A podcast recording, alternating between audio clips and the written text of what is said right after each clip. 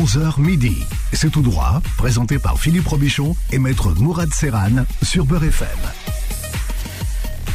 Ravi de vous retrouver, amis auditeurs, en cette presque fin de matinée, on peut le dire, hein, il est déjà 11 heures.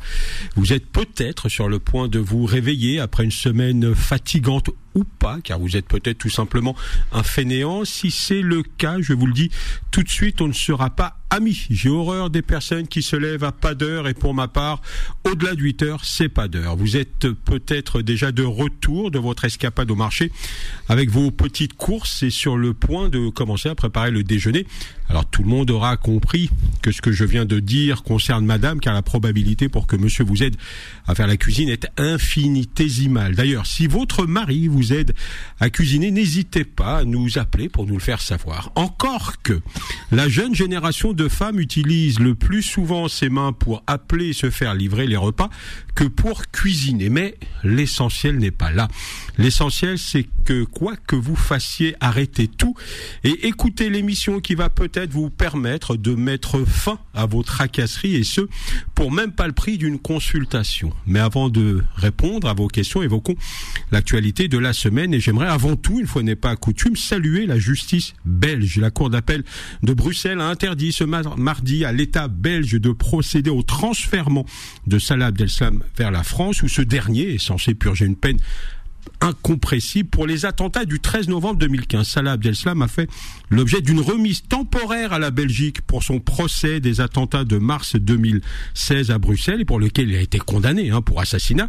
Et là, contre toute attente, la Cour d'appel de Bruxelles a refusé que ce dernier ne retourne en France au motif qu'il y a un risque d'une violation des droits de l'homme car il a été condamné à Paris à la perpétuité incompressible, ce qui signifie qu'il ne peut pas bénéficier d'aménagement de peine avant 30 ans.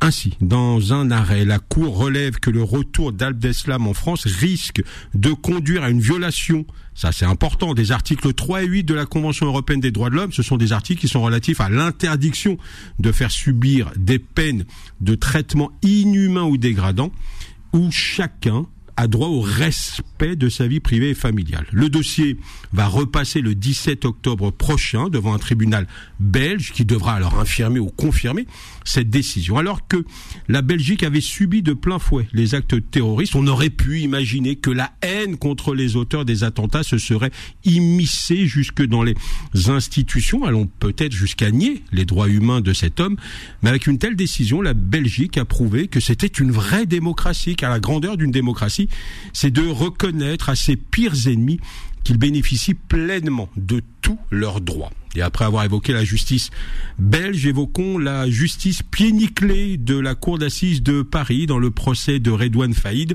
où contre toute attente, un repenti terme moins connoté que balance, qui devait témoigner de manière anonyme, est apparu visage découvert au moment de son témoignage. C'est une grosse bêtise.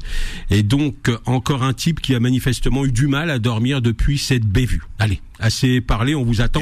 on, a, on a expliqué pourquoi en fait euh, Non, bah ils savent pas en fait. Euh, donc c'est toute c'est toute la difficulté. mais bon, vous croyez vous croyez au euh, hasard. Voilà, c'est ce que j'allais dire. une erreur technique euh, de, de cette nature, j'y crois pas. Donc alors visage découvert. Alors il a changé de vie et tout. Hein, gère tout ça pour tout ça pour ça et tout ça pour rien. Donc c'est c'est quand même assez triste de, de voir ça. Franchement, c'était pas c'était pas sympa. Alors je sais pas, peut-être que l'une des personnes qui comparaissait a le bras suffisamment long pour faire en sorte que mais ça peut pas être le fait du hasard. Il y a un truc. Il y a là, là, il y a un truc. Honnêtement, il y a un truc et c'est pas, c'est pas très sympa pour ce type-là. Alors, Maître Serran, euh, qui répond à vos questions le samedi. Alors, euh, changement d'horaire pour Maître Serran, hein, puisqu'il a demandé à dormir un petit peu plus tard. Hein, oui, ok. Vous voulez, vous voulez vraiment qu'on en parle 01 53 48 3000, c'est pour poser vos questions à Maître Serran. Donc 11 h midi euh, désormais, et nous nous sommes grés de ne pas avoir parlé des punaises.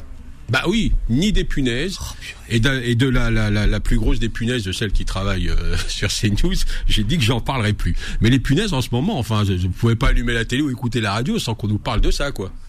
Alors je sais pas. Mais ça, ça, doit super bien se vendre parce que le Parisien, regardez le, journal Le Parisien, bon voilà, ils en font tous les jours. Et donc ça doit vachement bien se vendre. Alors ça doit bien se vendre et puis. Euh, ah, ah oui non mais probablement. Et puis il y a il y a, il y a, il y a un, un, paquet de, de, de, de, constitutions de sociétés qui a priori maintenant sont là pour éradiquer les punaises. Donc le, c'est, ça, ça va être le, le, le nouveau filon. Donc mm. ça peut être encore intéressant quelques quelques mois. Je me demande si on ne devrait pas éduquer votre votre chien euh, à renifler les punaises. Parce que maintenant il y a des il y a des chiens renifleurs de punaises. Ouais. Ouais. Ah, carrément. Ouais. Euh, mon, euh, mon bah, chien, faudrait, un peu qu'il travaille, non? Ouais, mais il travaille. Avec ce qu'il coûte en viande. Oui, alors c'est vrai que c'est vrai. ce que je veux dire, en, plus, en plus, il a pris du volume, donc c'est vrai que ça mange, hein, euh, mine de rien, Klebs. Ouais, non, non, non, il faut, ouais. il faut qu'il bosse. Non, mon petit gosse, là, je vais pas, je vais pas le faire travailler, moi. Je, je... Je l'aime bien comme ça. Il a le poil brillant. Là, parce que Faudil l'attend là depuis les vacances. C'est vrai que depuis longtemps, euh, je, je suis pas venu avec lui. Ouais. Donc euh, bah, la semaine prochaine, semaine prochaine si c'est Je pense si que l'imam et Faudil vont ouais, voilà. se faire renifler ouais, le mollet. Ouais, on va parler euh, d'un sujet que vous n'avez euh, jamais évoqué, Maître Serran, c'est des sanctions liées au travail illégal. Et, ces sanctions liées au travail illégal peuvent être parfois surprenantes. Euh, alors c'est vrai qu'on parle toujours des, des, sanctions qui concernent entre guillemets le celui en tout cas qui se déclare voilà qui se déclare salarié. Alors le, le, le, salarié entre guillemets, qu'est-ce qu'il risque? Alors d'abord, il peut être licencié lui par son employeur et puis euh, faire l'objet d'une obligation de quitter le territoire. Euh, mais quand vous êtes euh, l'employeur, vous avez évidemment des sanctions qui peuvent être extrêmement lourdes. Et, et, on fait un distinguo. Alors si vous êtes un employeur de nationalité française, vous aurez euh, toute une série d'amendes, alors qui sont quand même assez euh, assez musclées. Il faut savoir qu'à partir du moment où on découvre que vous avez employé une personne en situation irrégulière, vous avez quand même euh, pénalement parlant, il y a 5 ans de prison et 15 000 euros d'amende et euh, en dehors de cet aspect pénal, il y a euh, l'office français, donc l'OFI, qui peut vous sanctionner par salarié à hauteur de 17 500 euros. Bah, est-ce que vous connaissez des gens à qui c'est arrivé? Alors, euh, je connais effectivement une pauvre personne à qui c'est arrivé, donc c'est pour ça que j'évoque le, le, le, sujet, euh, parce qu'on pourrait se dire, bon d'accord, il y a, y a, ça arrive à personne. Cinq, Alors, les, les 5 ans de prison, honnêtement, non, voilà, mais on vous tape au portefeuille, et donc effectivement, on a un client qui a été euh, sanctionné euh, non pas pénalement, c'est ça la particularité de son dossier, c'est-à-dire que euh, au pénal il a été relaxé, c'est-à-dire que le tribunal a considéré qu'il n'y avait pas suffisamment d'éléments pour considérer qu'il employait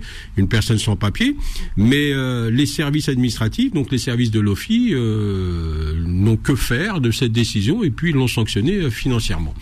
Donc quand vous êtes français, on va vous taper au portefeuille. Si vous avez euh, une carte de séjour, euh, la sanction, en tout cas, c'est ce qu'on appelle la double peine. C'est-à-dire que vous pouvez être sanctionné financièrement, comme je viens de, l'évoquer, mais parfois les services préfectoraux vont encore plus loin. C'est-à-dire que pour euh, vous punir méchamment, on va vous demander de restituer votre titre. Alors c'est quand même la sanction suprême puisque euh, encore une fois il y a toute une palette de sanctions. On a dit il y a des amendes, il y a aussi la possibilité de fermer administrativement votre votre société. Alors évidemment c'est c'est c'est pénible, c'est tout ce qu'on veut, mais la pire des pires des des, des sanctions, c'est quand même de vous retirer votre titre. Alors pour être tout à fait clair, c'est-à-dire que euh, c'est pas une sanction automatique euh, si euh, on a trouvé au sein de, votre société une personne qui est ou qui serait en situation irrégulière. C'est-à-dire qu'il faut quand même être, on, va dire, en état de récidive. Il est certain que si c'est la deuxième, troisième fois, au bout d'un moment, les autorités préfectorales ne vous pardonneront pas votre votre faute. Donc l'administration peut aller jusque là. Alors très souvent, euh, on a des, euh, des, des, employeurs qui sont hein, en, en, en, toute bonne foi et qui vous disent mais attendez moi j'ai fait le nécessaire c'est-à-dire j'ai déclaré l'intéressé euh, je paie les, les cotisations URSAF il m'a montré alors soit une pièce d'identité française soit un titre de séjour. Bon j'ai regardé comme ça et puis ça avait l'air entre guillemets d'être d'être un vrai document. Mais il faut savoir que ça ne vous protège pas forcément si vous-même avez été trompé par votre salarié. Donc il faut quand même faire attention à ça. Il y a cette notion de, de, de, bonne ou de mauvaise foi. Euh, la difficulté, c'est que aujourd'hui, on le voit, moi j'ai plein de clients qui ont euh, des pièces d'identité françaises ou des titres de séjour, euh, vous faites pas la différence entre ce qui est a priori une fausse pièce d'identité, une vraie pièce d'identité. Donc il faut un œil expert et aguerri. Donc c'est quand même très difficile de reprocher cet aspect-là à un employeur. Donc ça se ça se plaide quand même. C'est-à-dire qu'il faut vraiment. Après, on va vous demander une attestation carte vitale pour vous embaucher, enfin plein de choses. Alors oui, ce que je veux dire. Mais, pareil. En général, euh, quand on vous on, fait un dossier pour mais même l'attestation, euh, bien sûr, mais même l'attestation carte vitale, c'est-à-dire qu'on a aujourd'hui une. Bah, ça veut dire que vous êtes immatriculé, que vous avez. Oui, ça veut dire que ça veut dire que vous êtes immatriculé, mais il faut savoir que euh, sans dévoiler le moindre secret mais euh, on peut entre guillemets vous vendre aujourd'hui un pack complet de, de, tous les documents administratifs. Et puis vous avez euh, votre carte euh, votre carte vitale, vous avez d'autres pièces d'identité, vous avez tout ce qu'il faut. Et c'est vrai que c'est tellement bien fait encore une fois qu'il faut un œil expert et aguerri pour déterminer si c'est un faux document ou pas. Donc le, le, le, il faut savoir quand même que si la sanction suprême euh, des autorités préfectorales tombe, on va vous notifier cette euh, cette mesure, donc on va vous dire voilà ce qu'on euh, ce qu'on vous reproche. encore une fois, on va laisser les amendes de côté, puis on va vous dire bah puisque vous avez une carte de séjour, vous êtes gentil, mais vous venez me me la restituer. vous allez avoir un délai. Alors en règle générale, c'est 15 jours. Il n'y a pas, c'est pas écrit dans les textes, mais dans la pratique, c'est une quinzaine de jours pour permettre à l'intéressé de répondre euh, à l'injonction qui est faite à, par l'autorité préfectorale. Il faut faire attention parce que d'abord 15 jours ça passe ça passe très vite et puis euh, si vous répondez pas dans les 15 jours, on considère que le reproche que moi euh, préfet je vous fais bah, a priori vous acceptez votre responsabilité. Donc il faut faire attention à ça et puis vous avez donc effectivement ces 15 jours pour expliquer euh, les raisons pour lesquelles vous êtes retrouvé avec un, un, employé en, en, situation irrégulière. Euh, si vous avez été trompé avec des faux documents, encore une fois, ça se plaide sans difficulté. Mais il arrive parfois que l'employeur sait que son salarié est en situation irrégulière et il accepte, entre guillemets, de courir le risque. Là, c'est quand même un peu plus difficile. Donc, il y a intérêt de motiver et d'expliquer, en tout cas de mettre en avant toutes les qualités de, euh, de ce salarié pour dire euh, c'était lui et personne d'autre. Parce que sinon, encore une fois, il y a cette notion de bonne ou de mauvaise foi qui euh, pourrait être retenue par les autorités préfectorales et qui malgré vos explications dans ce timing de 15 jours, donc pourrait vous dire, bah écoutez, euh, j'ai pas été convaincu, bah, à partir de là, vous me restituez votre titre.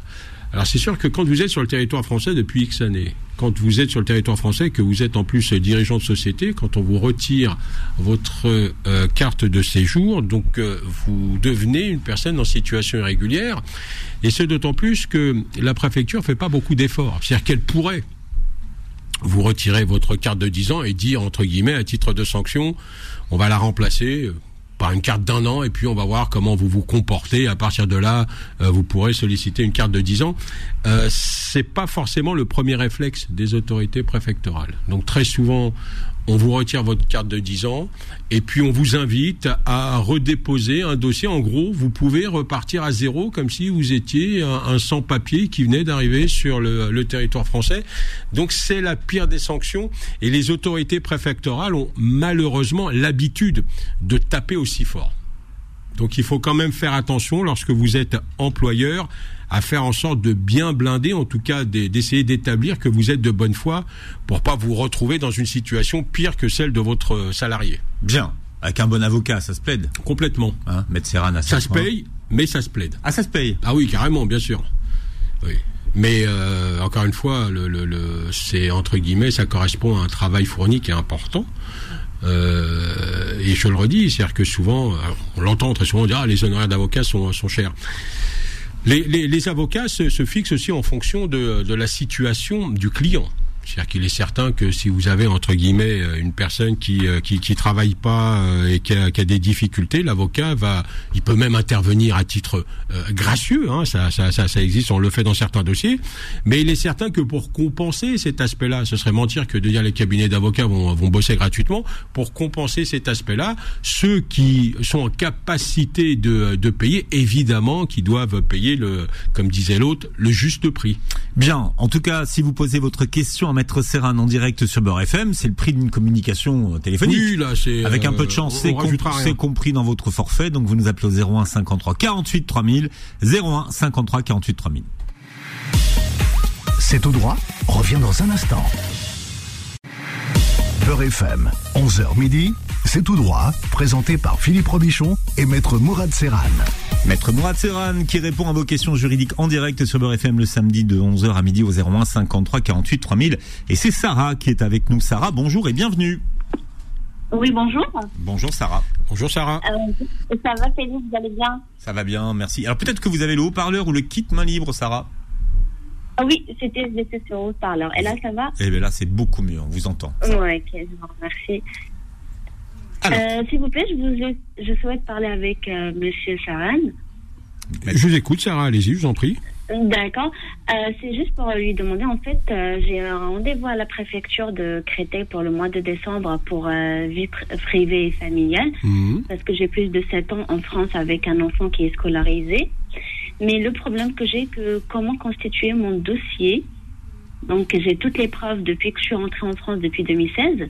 Donc j'ai besoin juste de quelqu'un qui, qui peut m'aider pour la constitution de dossier. Donc, si vous pouvez m'orienter ou me donner des idées comment je dois faire, s'il vous plaît. Ah, alors d'abord, vous avez une liste hein, qui euh, sur Internet où on va vous euh, vous préciser tous les documents euh, qu'il qu'il faudra qu'il faudra réunir. Mais euh, pour vous c'est entre guillemets assez classique. C'est-à-dire que si vous travaillez il y a évidemment tous les tous les bulletins de salaire. Si vous avez un enfant c'est l'acte de naissance de, de l'enfant. Il est scolarisé un, un, certificat de alors un certificat de scolarité. Vous vous êtes marié? Vous vivez avec quelqu'un? Oui je suis mariée mais mon mari, euh, il nous a rejoint, ça fait que deux ans qu'il est avec nous. donc. Euh, D'accord. Et la situation de votre mari, c'est quoi? Bah, Donc il n'a pas de papier? Non, lui aussi, mais on ne travaille pas les deux. Vous travaillez pas tous les deux? D'accord. Alors, euh, il faut le savoir quand même. Hein. Vous savez, c'est toujours beaucoup plus compliqué de, de pouvoir être régularisé quand on est un couple. Ça peut sembler curieux, mais c'est comme ça. Euh, c'est vrai que quand on est seul, alors un homme, une femme, peu importe, on a quand même beaucoup plus de chance parce que les, les autorités préfectorales, euh, bon, c'est comme ça, euh, n'aiment pas forcément euh, régulariser et monsieur et madame. Donc le, le le côté négatif, pardon pour le terme que je vais utiliser puisqu'il vise votre mari, ça va être plutôt euh, la situation de votre mari. Lui-même a, a, pris un rendez-vous à la préfecture, il est, il est convoqué ou pas? que moi, que, que moi et les enfants.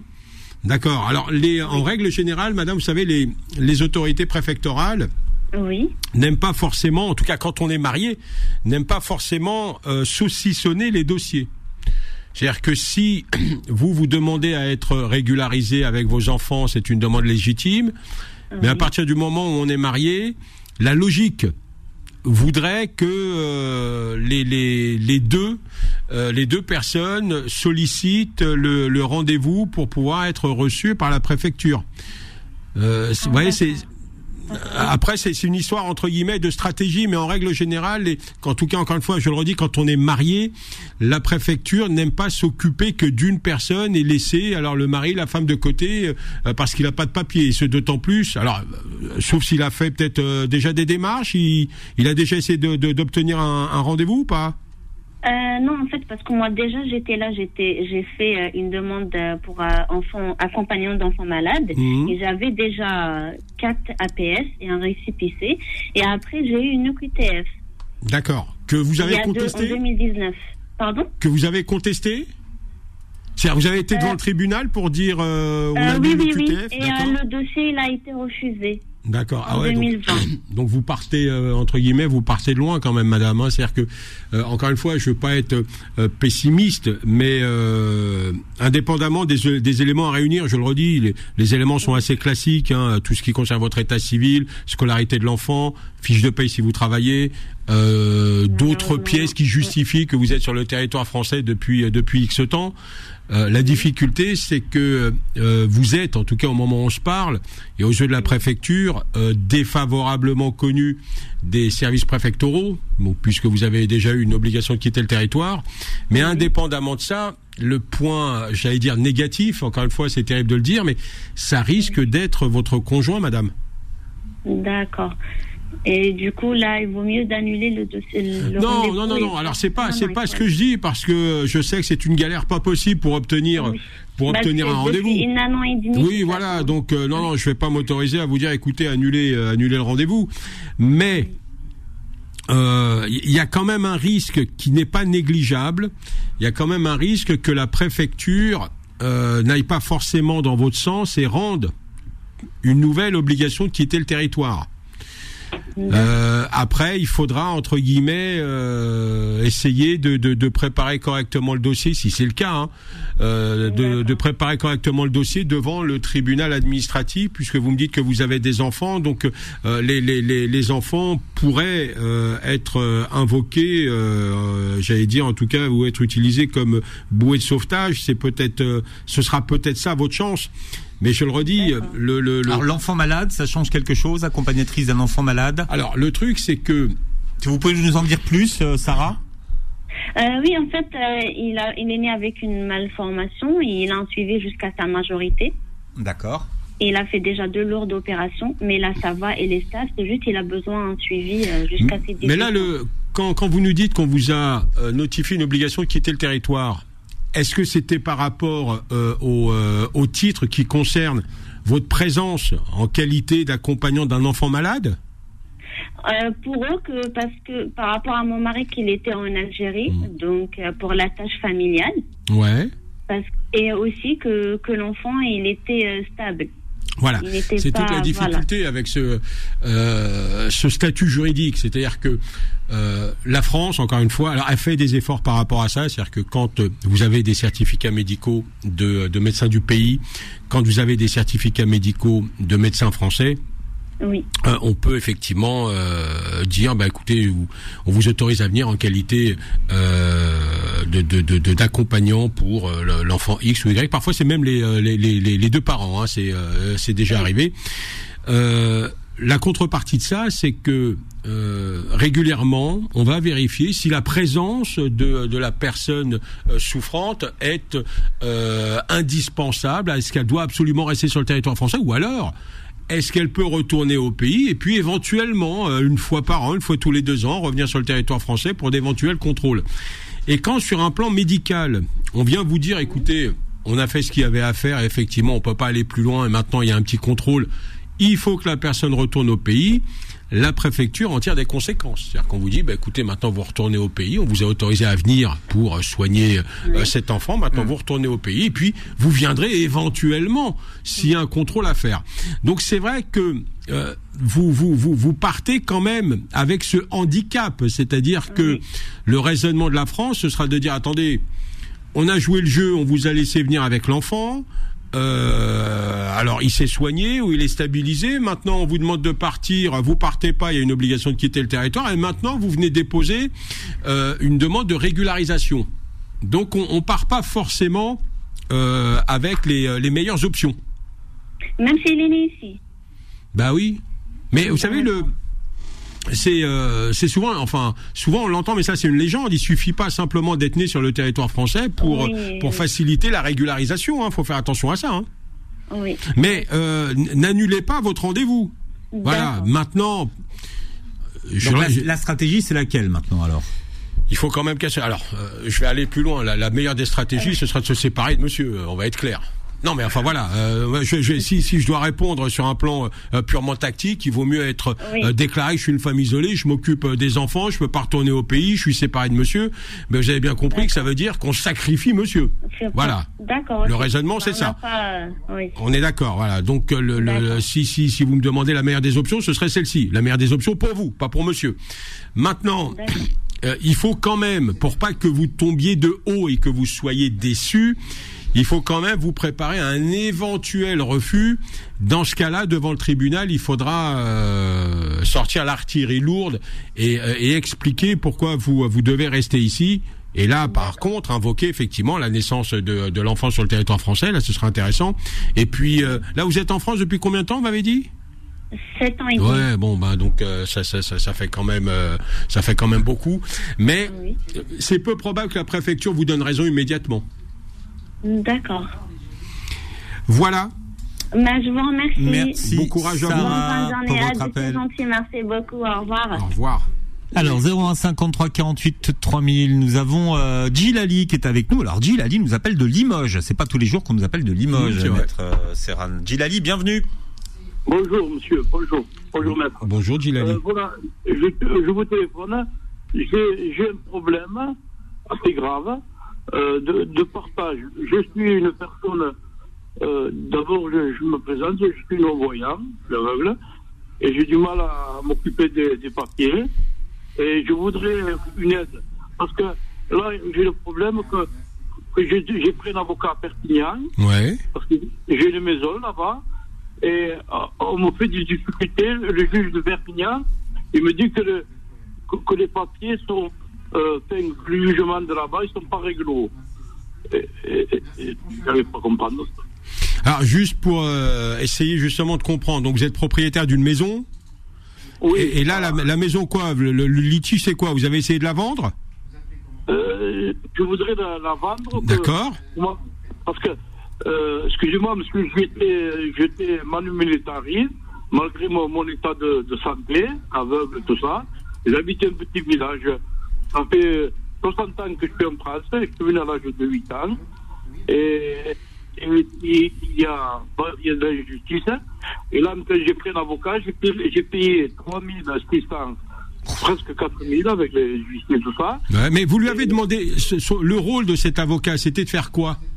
Qu'est-ce qu'il devait faire? De, de, faire le partage et, et, qu'elle me donne ma, me, qu'on vende la maison, qu'elle me donne ma part. Alors, le, monsieur, juste pour, encore une fois, pardon, mais juste pour comprendre, le partage, c'est le partage avec madame Oui. Donc vous étiez mariés tous les deux Oui, voilà. D'accord. Et maintenant, vous êtes séparés Oui, voilà. Et, d'accord. donc, et, et là, donc, vous mettez le bien en vente Oui, mais je voudrais, mais mais, le, pas, hein. voilà, madame, madame s'y oppose. Non, on ne paye pas de loyer, ni rien.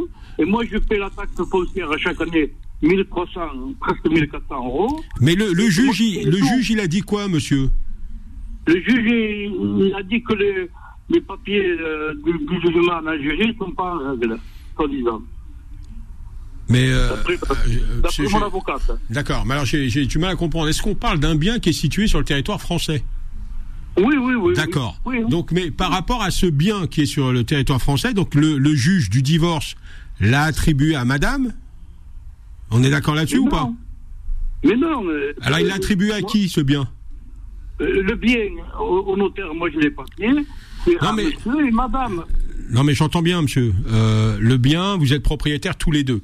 Mais est-ce que dans le cadre de la procédure de divorce, est-ce que l'un d'entre vous, alors soit vous, soit madame, est-ce que vous avez demandé à, à bénéficier, en droit on dit, de la jouissance du bien C'est dire, moi pour l'instant, le, le bien, je, je, je, le veux et je vais, je vais y rester. Est-ce que, euh, est-ce qu'il y a une demande qui a été faite dans ce sens-là? Ou alors est-ce que personne n'occupe le bien?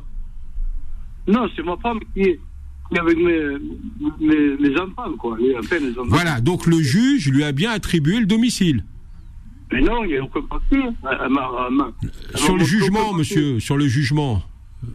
Est-ce que le, dans, quand le juge il prononce le divorce, quand il y a une maison et quand on est propriétaire, euh, vous avez dû avoir une première décision qui dit à qui on va donner, hmm. En tout cas à qui on va on, on va accorder plutôt la jouissance du bien.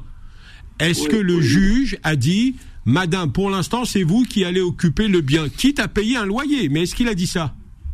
Il euh, n'y a, rien de tout ça. Monsieur, euh, euh, j'habite un petit village hein, à côté de Perpignan. Et, elle est allée au maire. Hein, et ils ont fait ça en, catimini. Non, mais monsieur. monsieur, je suis au courant de rien. Non, mais j'entends. Est-ce que vous avez, est-ce que vous avez un avocat qui s'est occupé de votre divorce, monsieur euh, pas de mon divorce, euh, pour faire le partage. Non, juste le divorce, juste le divorce. Est-ce que vous avez. en Algérie, monsieur. Pardon Maître, Maître j'ai divorcé en Algérie, moi. Il a divorcé en Algérie. D'accord. Je, me suis marié en Algérie, j'ai en Algérie. Le. Alors, est-ce que le jugement, alors le jugement a été euh, prononcé en Algérie? Qu'est-ce que dit le jugement par rapport au bien? Est-ce qu'il dit quelque chose? Mais non, mais. Il dit rien. voilà. voilà. Euh, parce que le bien est en France. Alors, est-ce que. J'entends bien. Alors, est-ce que ce jugement euh, algérien est-ce qu'il est, d'après votre avocat, est-ce qu'il est appliqué ou applicable sur le territoire français? C'est-à-dire, est-ce qu'il est reconnu par les autorités françaises? Le divorce. Eux ne le reconnaissent pas. ah ouais, mais ça c'est autre chose, monsieur, s'ils ne le reconnaissent pas. Est-ce que au moment où on se parle, l'Algérie a prononcé le divorce? Ça j'ai bien compris. Mais est-ce que les autorités françaises reconnaissent ce jugement, c'est-à-dire qu'ils disent effectivement vous êtes divorcé en Algérie et en France aussi vous êtes divorcé. Est-ce que euh, vous avez l'information par rapport à ça ou pas? Mon avocate, elle me dit qu'ils ne reconnaissent pas. Elle voudrait que je refasse notre divorce. Ah bah ouais, donc ça c'est autre chose, monsieur. C'est-à-dire qu'effectivement, faut, ça arrive malheureusement assez souvent. C'est-à-dire que si les autorités françaises ne reconnaissent pas votre divorce, vous serez obligé d'engager une procédure sur le territoire français. Et là, rien, rien, rien ne sert de l'exéquaturer? Ah non Non? Non Non, non parce que parfois, c'est les conditions dans lesquelles madame a ou aurait été convoquée qui ne sont hmm. pas respectées. D'accord. Donc vous êtes obligé d'engager une procédure sur le territoire, monsieur. Alors Gilali, vous restez avec nous. D'autres appels, vos questions juridiques à Maître Serran dans un instant au 01 53 48 3000, 01 53 48 3000. C'est au droit, revient dans un instant. Beurre FM, 11h midi, c'est tout droit, présenté par Philippe Robichon et Maître Mourad Serran. nous étions euh, tout à l'heure en train d'évoquer le, cas de Gilali qui nous appelle de, Limoges. Vous étiez énervé, Maître Serran. C'est une plaie, me disiez-vous, hors antenne, euh, ce qui se passe. Et, euh, et, visiblement, Gilali n'est pas le seul à qui ça arrive. Ah oui, la difficulté, c'est qu'on a beaucoup de personnes qui, euh, qui divorcent euh, au, au, pays. Alors le divorce est prononcé, hein, le, le, là n'est pas le problème. Sauf que les autorités françaises ne reconnaissent pas, euh, en droit dit l'opposabilité de ce divorce, c'est-à-dire qu'on considère que ce divorce est valable au pays, mais pas sur le territoire français. Et malheureusement, il n'y a pas d'autre option que d'engager une nouvelle procédure sur le territoire français. Mais et si vous n'avez pas été marié sur le territoire français? Ah, mais ça n'a pas d'incidence en fait. C'est essentiellement par rapport à votre lieu de domicile. Si votre domicile de tous les jours est sur euh, le territoire français, eh ben c'est euh, le, le, juge français qui va être compétent. Donc c'est la seule option. Ah, il y, en a pas d'autre. Hein. Donc euh, malheureusement, Monsieur devra engager une nouvelle procédure sur le territoire. Donc voilà, Gilali, ça répond à votre question. Voilà, c'est pas négociable. Ah non, non, non, il n'y a pas d'autre option officiellement, elle est toujours mariée aux yeux des autorités françaises. Et tant que le divorce sera pas prononcé, bah, cette maison, euh, entre guillemets, le, le litige sera pas sera pas réglé. Et puis on pourra pas l'attribuer ni à monsieur, pour l'instant, ni à madame. Et pas de partage, donc. Ah non, pas possible. Voilà, Gilali. Rachida est avec nous au 01 53 48 3000. Rachida, bienvenue. Oui, bonjour Philippe, bonjour maître. Bonjour Rachida. vous, n'êtes pas Rachida, mon épouse. Oui, ma question. Est-ce que vous êtes Rachida, mon épouse Deux questions en une. Est-ce que vous êtes Rachida, mon épouse 1960, donc je renouvelle régulièrement Rachida. de séjour. Oui.